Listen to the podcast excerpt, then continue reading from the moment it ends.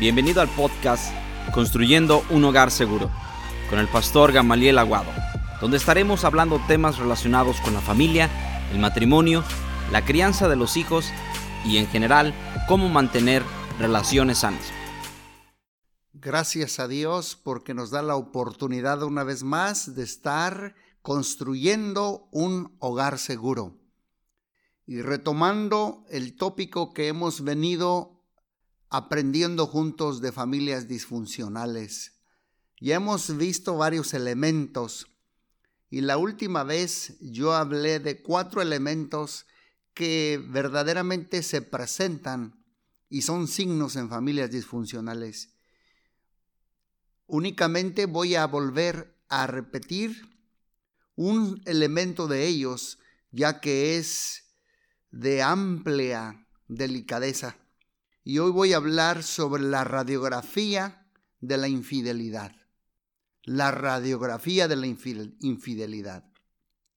Dice la Biblia, honroso sea a todos el matrimonio y el hecho sin mancilla, pero a los fornicarios y a los adúlteros los juzgará Dios. Hebreos 13:4. Nada, nada justifica la infidelidad. Y todos, escúchenme bien, todos vamos a ser expuestos a la infidelidad. Nadie nos escapamos del tentador. Y por eso en la pareja y en la familia tenemos que erradicarla. Yo y usted somos infieles porque escogemos y queremos serlo. Porque es a través de una decisión que uno hace. Por eso tenemos que cerrarle la puerta a la infidelidad y aprender de varios ejemplos como el del rey, del rey David que codició y tomó a Betsabé cometiendo esa tremenda infidelidad hacia él, hacia Dios y hacia todo el pueblo de Israel. Por eso tenemos que construir un hogar seguro sobre la base de la fidelidad. Yo quiero volver a retocar cinco categorías de la infidelidad. Estas cinco categorías se relacionan entre sí. También se pueden dar simultáneamente, es decir, se pueden dar dos o más juntas, porque una contiene la otra. Y es bueno reconocer el peligro y con la ayuda de Dios vamos a poder evitarlo. Veamos las cinco categorías. La primera es la infidelidad casual. La vez pasada nada más la mencioné, pero hoy sí quiero hablarles un poco más de cerca para sacarle la radiografía a lo que es un hombre o una persona infiel. La infidelidad casual o puntual se trata de un hecho aislado, o sea que no hay una relación amorosa con esa persona y usualmente los dos participantes nunca más se volverán a ver. Puede ser, por ejemplo, el caso de un marido que sale de viaje fuera de la ciudad, del estado, del país y se acuesta con una prostituta o una escort o etcétera, etcétera. Pero no hay afección amorosa. Y es solamente un caso aislado y una sola vez. Es la primera categoría. La segunda categoría es la infidelidad emocional. Y a esta sí es de mayor duración, porque se requiere del conocimiento mutuo de las dos personas. Y muchas veces no se llega al encuentro sexual, pero escuchen bien, se involucra mucho flirteo, coqueteo y contacto físico. Y déjenme les digo algo, este tipo de infidelidad es el más practicado por las mujeres, la infidelidad emocional. Ejemplo, tienen un amigo por ahí donde le confían todas sus intimidades y muchas veces terminan enamorándose platónicamente con ese amigo. Esa es la infidelidad emocional. Veamos la tercera categoría de infidelidad. Es la infidelidad de compromiso. En esta categoría de infidelidad ya es una relación más seria y también más larga. Y es con la misma persona, pero es fuera del matrimonio. Y hay ocasiones que el amante es de tanta importancia que el infiel le anuncia a su cónyuge del posible divorcio. Pero déjenme les digo algo. En consejería he visto que la gran mayoría de los infieles no llegan a consumar la amenaza, pero sí amenaza a su esposa. Y muchas veces el cónyuge no lo sabe, pero no hace nada. Pero en la mayoría de los casos es el cónyuge, cónyuge quien pide el divorcio. O sea que le pone un alto, lo para en seco y le da un, un ultimátum. Y yo para mí, bien lo hace. La cuarta, la cuarta categoría de infidelidad es la infidelidad múltiple. Y esta sí suele estar basada por eh, la adicción sexual del infiel.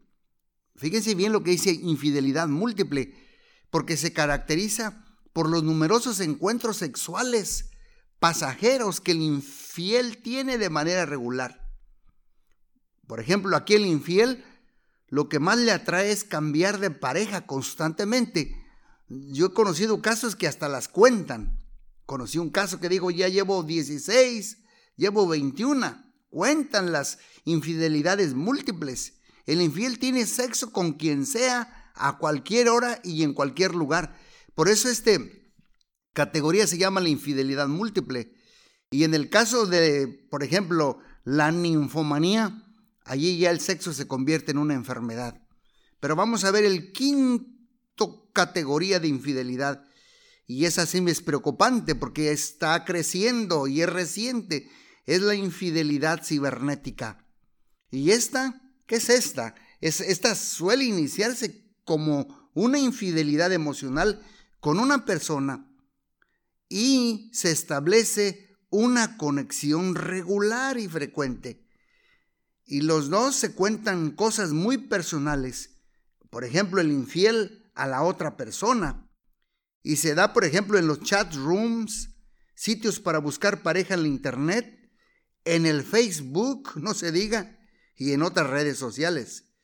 Y en muchos casos, escuchen bien, no se llega al encuentro sexual real, pero sí puede conducir al sexo cibernético.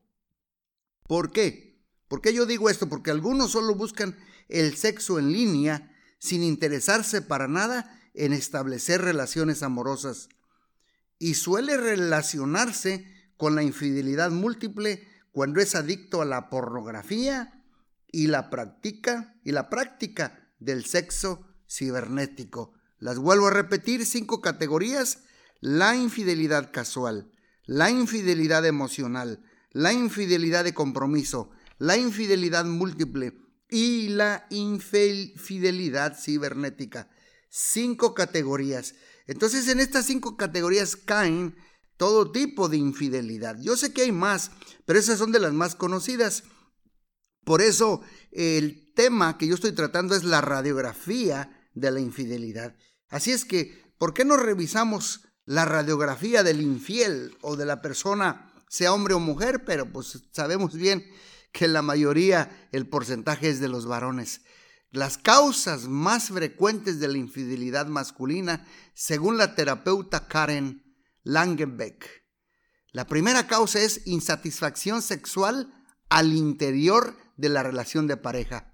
Yo creo que allí por eso tienen los dos que hablar de ese tema. La segunda causa es necesidad de conquistar a otras personas para sentirse deseado. Hay que llenar ese vacío existencial, ¿no? La tercera causa es rechazo a la monotonía que genera el tiempo en las relaciones de pareja. Por eso yo les ayudo, los invito a que busquen ayuda, lean libros cristianos. Cuarta causa, patrones de comportamiento similares a los observados en su familia. Y allí hay que reemplazar malos comportamientos. La quinta causa, crisis existencial. Hay que pedirle ayuda y reparar toda crisis en el corazón, porque si no, vamos a cometer este grave delito ante Dios, ante yo mismo y ante mi cónyuge. Sexta causa, falta de atención y reconocimiento por parte de su pareja. Y hay que ser por eso honestos. Séptima, sentimiento de soledad y abandono, aún teniendo pareja permanente. Por eso es bien importante llenarnos de la palabra, del Espíritu Santo, hacer citas semanales como pareja, para que no caer en este sentimiento de soledad y abandono. Octava, causa, presión social y necesidad de ser aceptada en un grupo determinado.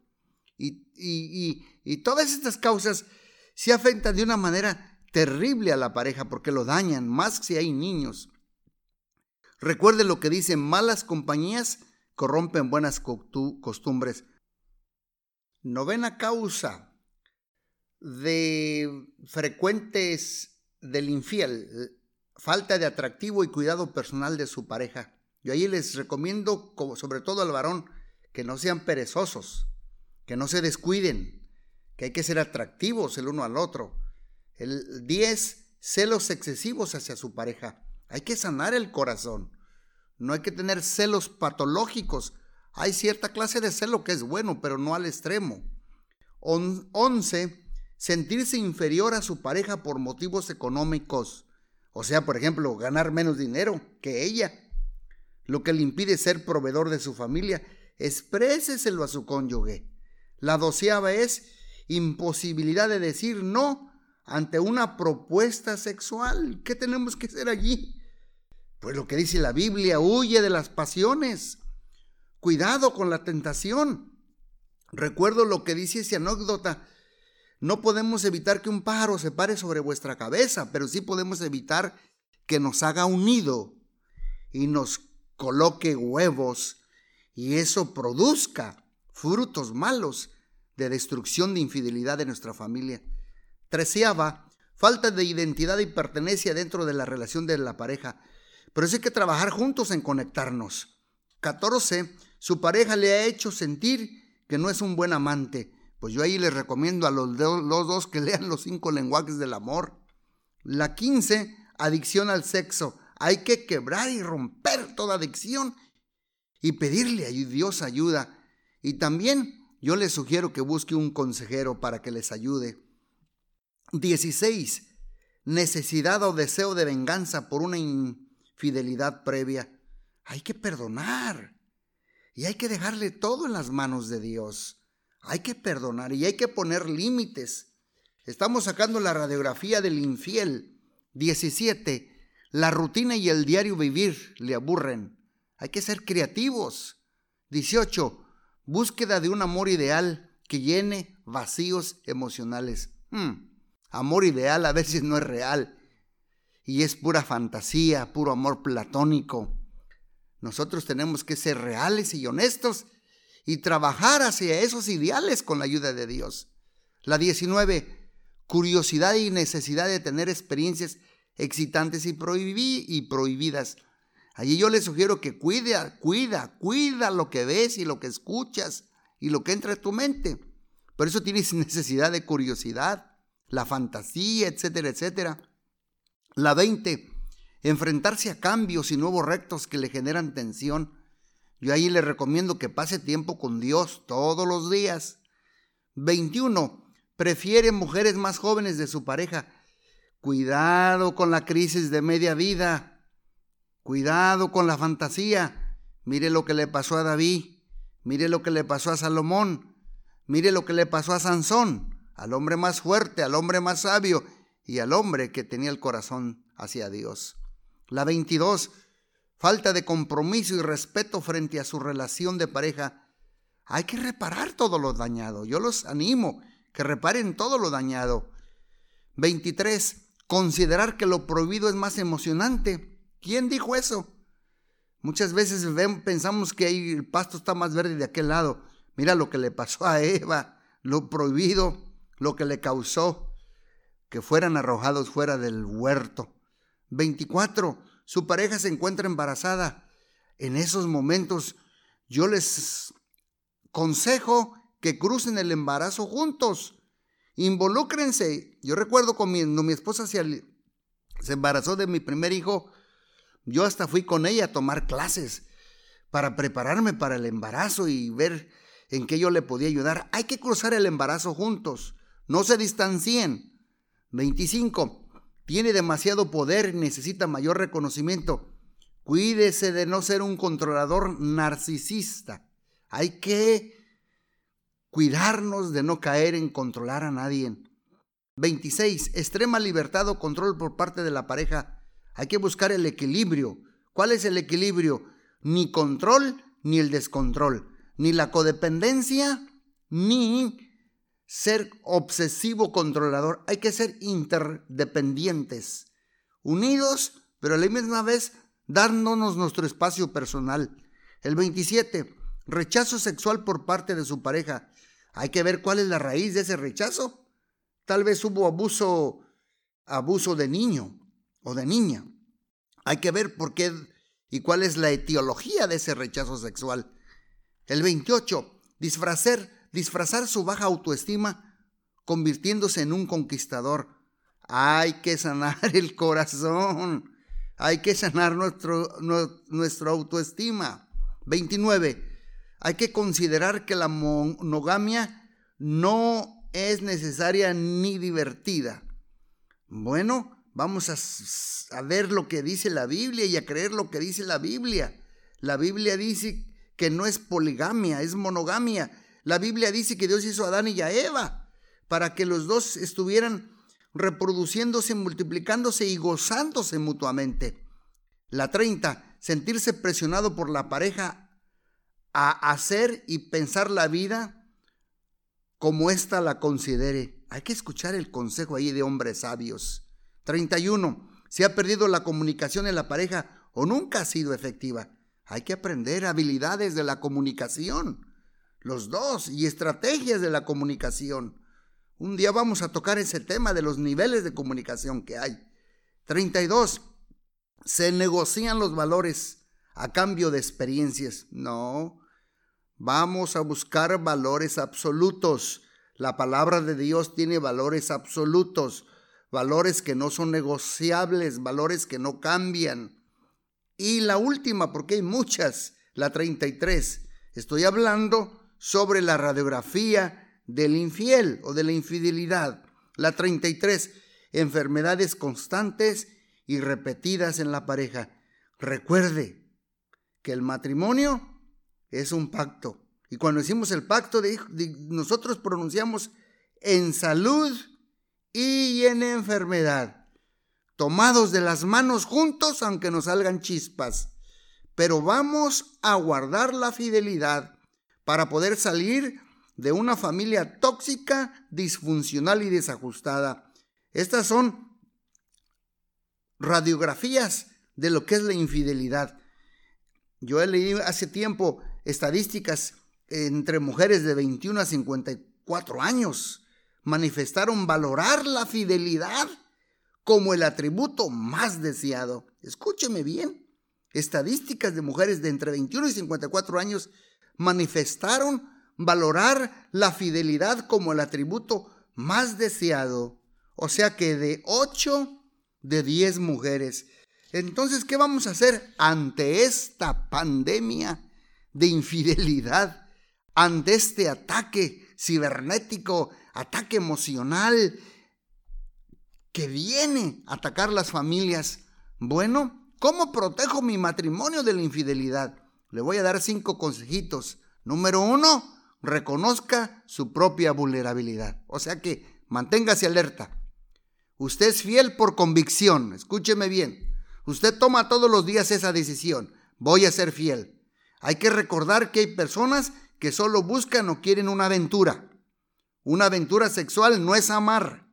No vale la pena destruir en cinco minutos lo que usted construyó en 20 años.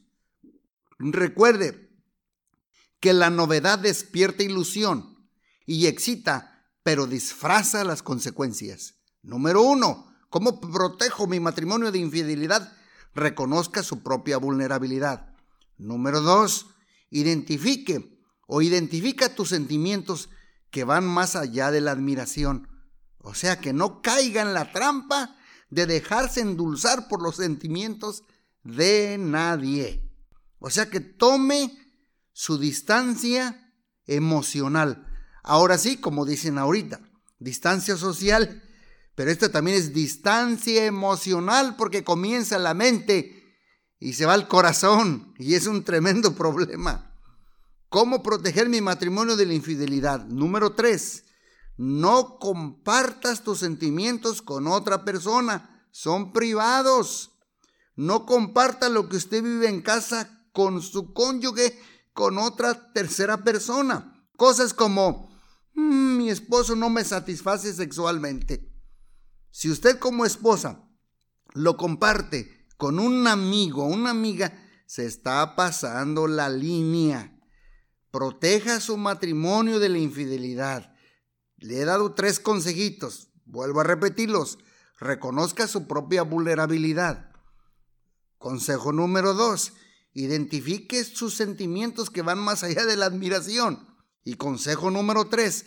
No comparta sus sentimientos privados y íntimos con otra tercera persona. Porque cuando se cruza la línea, le surge un deseo de compensar. Y recuerden, no cruce la línea. Es solo reservado para su pareja, para su cónyuge. La privacidad de la alcoba es reservado solo para pareja. No despierte una inquietud en otra persona, porque estarás abriendo una puerta sumamente que es peligrosa. Este es un camino de mucho dolor, escúchame bien, y de mucho quebrantamiento. Cuídese, cuidémonos en no caer en este proceso de cercanía, atracción, expresar sentimientos, caída y lamento. Entonces, ¿qué voy a hacer? Huye antes de hacer lo que jamás hubieras hecho. El antídoto, el antídoto, escúchame, es huir. Si te agrada mucho alguien, huye por favor. Y si usted como pareja lo nota, usted dígaselo a su cónyuge, no se quede callada. No me gusta que te estés tanto. No me gusta que estés mandando tanto mensaje con él o ella.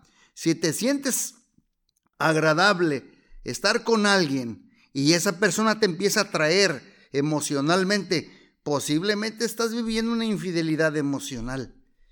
Y el consejo número cuatro, Escucha las advertencias de quienes te aman. O sea que si tu cónyuge es inadecuado y ellos lo observan y te lo dicen, y si tú lo justificas, cuidado, es peligroso. ¿Por qué? Porque es zona de bombas. Escúchame bien, si tu comportamiento es inadecuado y ellos lo observan y tú lo dices, y si tú lo justificas, cuidado porque es peligroso. Y yo le animo al cónyuge a decírselo. Mira, esposo, no me gusta lo que veo.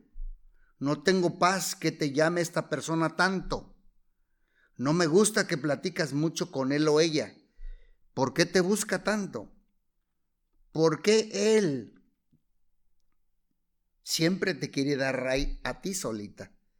¿Por qué te abraza siempre de esa manera? ¿Por qué pasan tanto tiempo juntos y solos? ¿Por qué lo tienes como amigo y chateas con él muy seguido por la internet? Cuidadito. Y quinto consejo, alimenten su relación matrimonial. ¿Cómo? Ámense mutuamente. No dejen de admirarse Rían juntos, rían juntos hasta de sus errores, planeen encuentros románticos, persigan intereses comunes, salgan a cenar juntos, sácala a orear un rato, aunque es una vez por semana. Practiquen la fidelidad en su mente, en sus emociones y todos los días decidan amarse. Si uno de los dos siente atracción hacia alguien, córrale Huye por tu vida como José. Haz una lista cuando quieras ser tentado de todo lo que perderías si fueras infiel. Revisa los sueños que te faltan por conquistar. Mira cuánto has construido juntos durante estos cinco años de casados. Ocho, nueve, diez, quince, veinte años de casados. Mira todo lo que has construido. Y no valdría la pena derrocharlos por una aventura pasajera de cinco o diez minutos. Pon eso en tu mente, ponlo en tu cartera. Y cuando te venga la tentación, saca eso. Y eso te va a ayudar. Imagínate el dolor que le causarías a tus hijos. Mancharías el apellido, mancharías su futuro. Irían con ese dolor emocional, con ese quebranto, un dolor profundo que quedaría en sus corazones. Y saben otra cosa, disfruten una intimidad maravillosa. Y si por alguna razón me estás escuchando y alguno de los dos tuvo una infidelidad, perdónense, perdónense. Con la ayuda de Dios si se puede. Y si no puedes, busquen ayuda. Pero recuerda también, como me dijo una persona, pastor, una cosa es perdonar una infidelidad y otra muy distinta, perdonar varias infidelidades. Y de esto me gustaría tocar la próxima vez. Perdonar una infidelidad a perdonar varias infidelidades cuando hay infidelidad crónica. Después, la próxima vez que estemos construyendo un hogar seguro, yo voy a hablar de este tema. Y acuerda que el ingrediente clave del matrimonio es el compromiso. Guardar el pacto matrimonial, hmm, tanto física como emocionalmente. Si me estás escuchando, recuerda lo que dice la Biblia. Termino con dos pasajes, Apocalipsis 2.4. Pero tengo contra ti que has dejado tu primer amor. Recuerda, por tanto, de dónde has caído y arrepiéntete y haz las primeras obras. Dios sí te perdona. Dios no, no nos da una oportunidad, nos da muchas. Vuélvete a levantar. Si tú estás, has estado jugando al gato y el ratón con estas cinco categorías de infidelidad que hablé, la casual, la emocional, la infidelidad de compromiso, la infidelidad múltiple o la cibernética, pídele perdón a Dios, arrepiéntete. Sí, cuando yo hablé de la radiografía de la infidelidad, tuviste algo de esto en tu vida. Pídele a Dios perdón y dile, Señor, he dejado mi primer amor y ayúdame para poderlo volver a retomar. Y recuerda lo que dice este último pasaje de Malaquías. Ustedes claman a mí, Dios le decía al pueblo de Israel, a los sacerdotes. Ustedes claman y luego me preguntan y me reclaman, ¿por qué el Señor no acepta, no acepta mi adoración? Y Dios le contesta al pueblo en el libro de Malaquías 2.14, en la NTV versión, Dios les contesta, les diré por qué no acepto su adoración. ¿Y sabes por qué no acepta su adoración? Porque la Biblia dice en el Nuevo Testamento, ama a tu esposa, no seas áspero con ella, para que tus oraciones, adoración, no tengan estorbo. Y lo mismo está en Malaquías. Ustedes claman, y me dicen, ¿por qué el Señor no acepta mi adoración? Les diré por qué. Porque el Señor fue testigo de los votos que tú y tu esposa hicieron cuando eran jóvenes. Y Dios les dice, ustedes, ministros, líderes, sacerdotes, pueblo de Dios, tú le has sido infiel, aunque ella siguió siendo tu compañera fiel, la esposa con la que hiciste tus votos matrimoniales. Y luego dice el versículo 15 de Malaquías capítulo 2 en la nueva traducción viviente, ¿no te hizo el Señor uno con tu esposa? En cuerpo y en espíritu. Ustedes son de Él, de Dios. ¿Y qué es lo que Él quiere? ¿Qué es lo que Dios quiere de esa unión? Quiere hijos que vivan para Dios. Por eso guarda tu corazón y permanece fiel a tu esposa de tu juventud. Y el verso 16, y con eso voy cerrando. Pues yo, Dios, odio el divorcio, dice el Señor, Dios de Israel. Divorciarte de tu esposa es abrumarla de crueldad, dice el Señor de los ejércitos celestiales. Por eso, guarda tu corazón y no le seas infiel a tu esposa amigo, creyente, hermano, que me estás escuchando. Guarda tu corazón y no le seas infiel a tu esposa. Y si tú has caído en alguna de estas radiografías de la infidelidad, el Señor te puede perdonar. Si tú eres honesto con Él y tú te acercas una vez más, Dios te puede dar una oportunidad para sanar tu corazón y volver a traer la fidelidad a la vida matrimonial. Gracias, Padre, por hablarnos directamente al corazón y ayudarnos a estar construyendo un hogar seguro. Solamente con la ayuda de Dios. Te damos gracias. Hasta la próxima vez y Dios les bendiga muy ricamente. Gracias por ser parte de esta comunidad. Nos encantaría que pudieras compartir este podcast con tus amigos y conocidos, así como también suscribirte por medio de tu plataforma de preferencia para que sigas escuchándonos. Una vez más, gracias por interesarte en construir juntos hogares seguros.